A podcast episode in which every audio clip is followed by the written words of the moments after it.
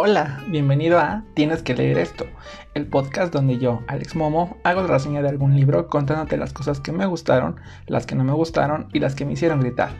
Por lo tanto, debo advertirte que este es un espacio donde el spoiler es bienvenida.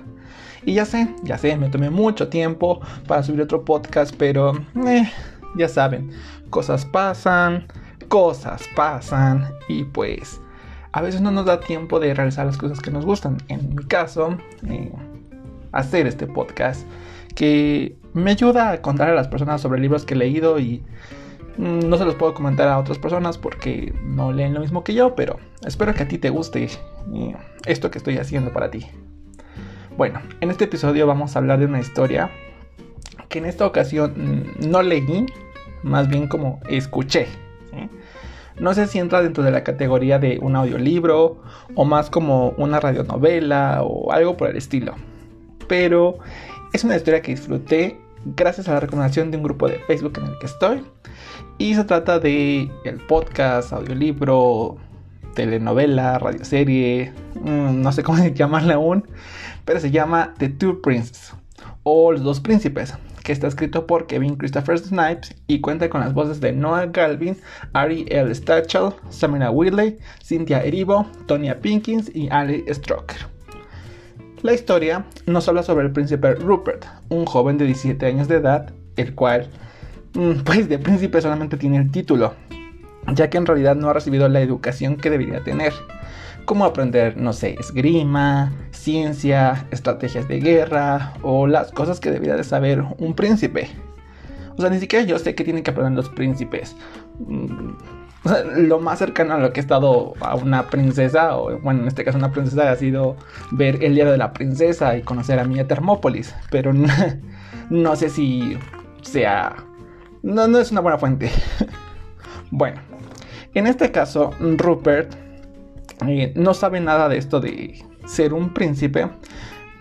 Todo esto por culpa de su madre, la reina, que lo mantiene ocupado en fiesta tras fiesta tras fiesta. Esto porque quiere que Rupert no sienta la ausencia de su padre.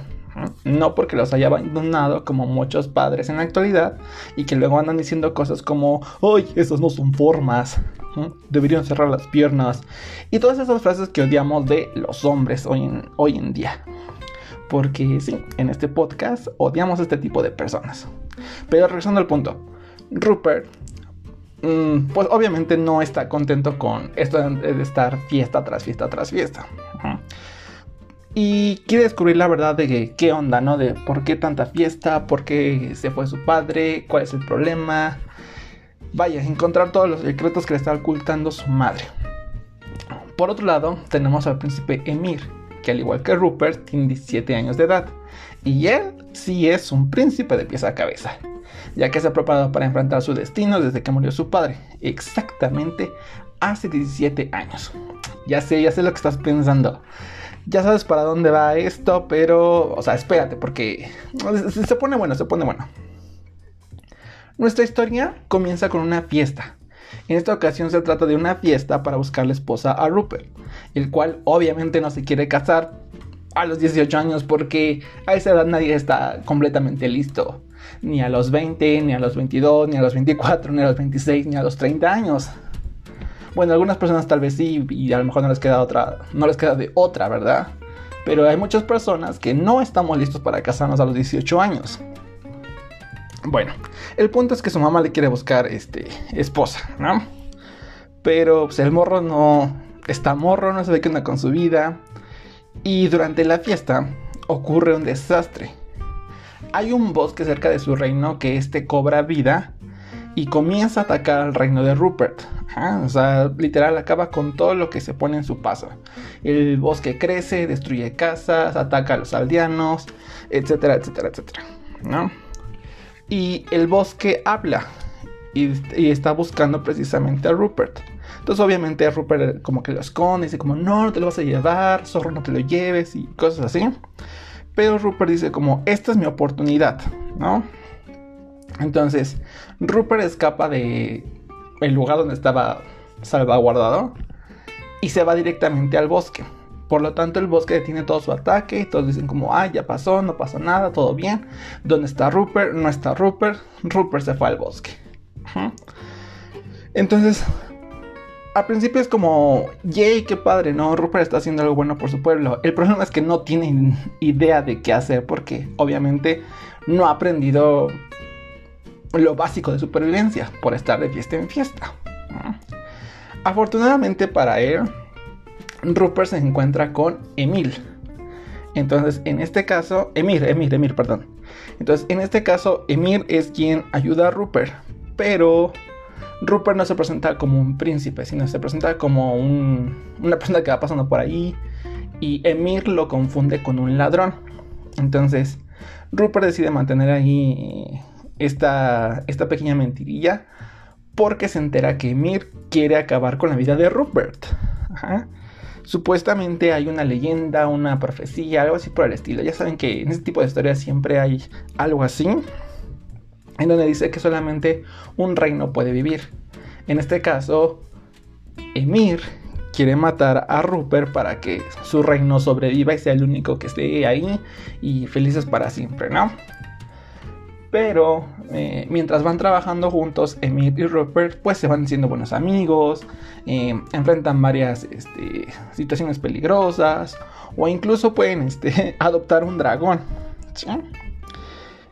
Al final de esta primera temporada, Emir y Rupert llegan a, a, encontrar cuál es la situación de este secreto, cuál es la situación que traían los padres de Rupert y de Emir, porque solamente puede existir un reino y buscan una manera de, de que ambos puedan sobrevivir, ¿no? Afortunadamente esta no es, aquí no se acaba la historia, porque existe una segunda temporada. En esta segunda temporada vemos como Emir y Rupert continúan trabajando en el reino que quedó. Siguen trabajando en equipo, todo va bien, hasta que regresa una bruja antigua, que no le parece lo que está ocurriendo y ataca a nuestros queridos príncipes con todo lo que tiene. Y para empeorar las cosas, la bruja le quita la memoria a Emir. Por lo tanto, Rupert se tiene que hacer cargo de toda la situación. De tener un reino, de recuperar la memoria de Emir, de vencer a la bruja. Prácticamente le cae el peso del mundo a, eh, a Rupert. Bueno, Nuevamente, Emil y Rupert se enfrascan en una aventura, van, buscando eh, ciertos artefactos que le van a ayudar a destruir eh, a la bruja y pues prácticamente que su reino sobreviva y todo quede bien. Pero de nuevo, aquí no termina esta historia, porque recientemente salió la tercera temporada, donde nuevamente Emil y Rupert tienen que trabajar juntos para poder tener el reino próspero en el que han estado trabajando. Pero, como siempre, aparece una nueva persona a cambiar los planes de nuestros queridos príncipes. Y en esta ocasión veremos una parte diferente de ellos, donde los celos, las dudas y vaya, todos esos sentimientos malos, por así decirlos, jugarán una parte esencial en esta temporada. Ahora sí, vamos a hablar ya un poco más general de las historias. Hablando en general, esta serie debo admitir que es muy rápida, o sea, realmente es muy rápida. Te la puedes acabar en un día, cada capítulo no dura más de 20 minutos. Así que es una buena opción para escucharla en una tarde que no tienes nada que hacer, o mientras estás haciendo una tarea la puedes estar escuchando. es, se presta para eso. La historia es en inglés, pero no es un inglés tan complicado. Es un inglés que si tienes un nivel básico un nivel medio, la puedes entender súper bien, la puedes disfrutar sin ningún problema. Eh, algo que me encanta de esta serie es el ritmo que lleva, porque es muy rápida, es muy sencilla, eh, tiene muchos chistes, pero que no caen en la comedia fácil, ¿saben? O sea, no es como que... Eh, no es una comedia de que oh, tonto y hacen sonidos graciosos y te ríes. No, es una comedia es una comedia buena, es una comedia que disfrutas. Con un poco de sarcasmo, pero mm, el suficiente para no ser tan tonto, pero también para no ser como tan manchado, ¿saben? Entonces, eso es algo que me gusta mucho de, de esta serie como tal. Ahora, hay muchos chistes, definitivamente hay muchos chistes y son chistes que la verdad nunca había escuchado, que la verdad nunca había leído en otras historias. Sobre todo, hay un chiste en específico en la segunda temporada que tiene que incluir a hombres y sirenas. Cuando escuché ese chiste lo repetí varias veces porque es algo que ya había pensado, pero vaya, creo que eh, estamos tan metidos en la mitología y que las sirenas y que no las escuchas porque si no te van a matar. Y aquí hacen ese chiste tan, tan padre que hasta sientes pena por la sirena porque pues, simplemente no, no sale como debería. Entonces, si llegan a la segunda temporada y escuchan este chiste, se van a acordar de mí. Se los, se los prometo. Ahora, en la tercera temporada, eh, hasta el momento ha sido mi menos favorita. No sé si van a sacar nuevas temporadas. Pero esta tercera temporada mm, no me gustó tanto porque cambiaron el formato.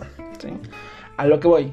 En la primera y segunda temporada son, eh, es una historia. Estás prácticamente, prácticamente escuchando lo que están atravesando Emil, lo que están atravesando Rupert, lo que piensa uno, lo que dice otro. Pero en la tercera temporada eh, cambia un formato como de musical. ¿Saben? Entonces, aunque las canciones son buenas y tienen eh, pues continuidad con la historia, el ritmo se pierde. ¿sí? Es como que eh, no, no se siente como que realmente te, están contando una historia. No se siente como un musical, no se siente como una película de Disney, no se siente de esa manera. Eh, de la nada comienzan a cantar y no tiene sentido que en ese momento hayan comenzado a cantar entonces como que te corta un poco e-, ese ritmo que ya nos tiene acostumbrados la primera y la segunda temporada. Entonces es algo que tienen que considerar. A lo mejor ustedes si les gusta esta parte, si se vuelven más fans de esta forma en la que trabajaron. A mí en lo personal no me gustó, pero mm, no significa que la historia sea mala. Mi calificación para este audiolibro, libro, podcast, no sé cómo llamarlo, pero ustedes me entienden, eh, sería de un 8. Es una historia que disfrutas. Eh, en una tarde de la vientas, eh, toda una temporada. Es una historia muy ligera y muy buena para lo que es el bloqueo del lector. Espero que te haya gustado esta plática que te animes a leer, escuchar este, esta recomendación que te di, no sé cómo decirlo, y me comentes qué te pareció. Y es la primera vez que hago esto, pero si te gustas comentar esta historia, sígueme en mis redes sociales, que me encuentras como arroba alexmomo en todas las redes sociales. Eh, también me puedes mandar lo que son tus recomendaciones, podemos fangirlear con algún libro o simplemente echarnos un chismecito. Cuídate mucho y nos vemos hasta la próxima.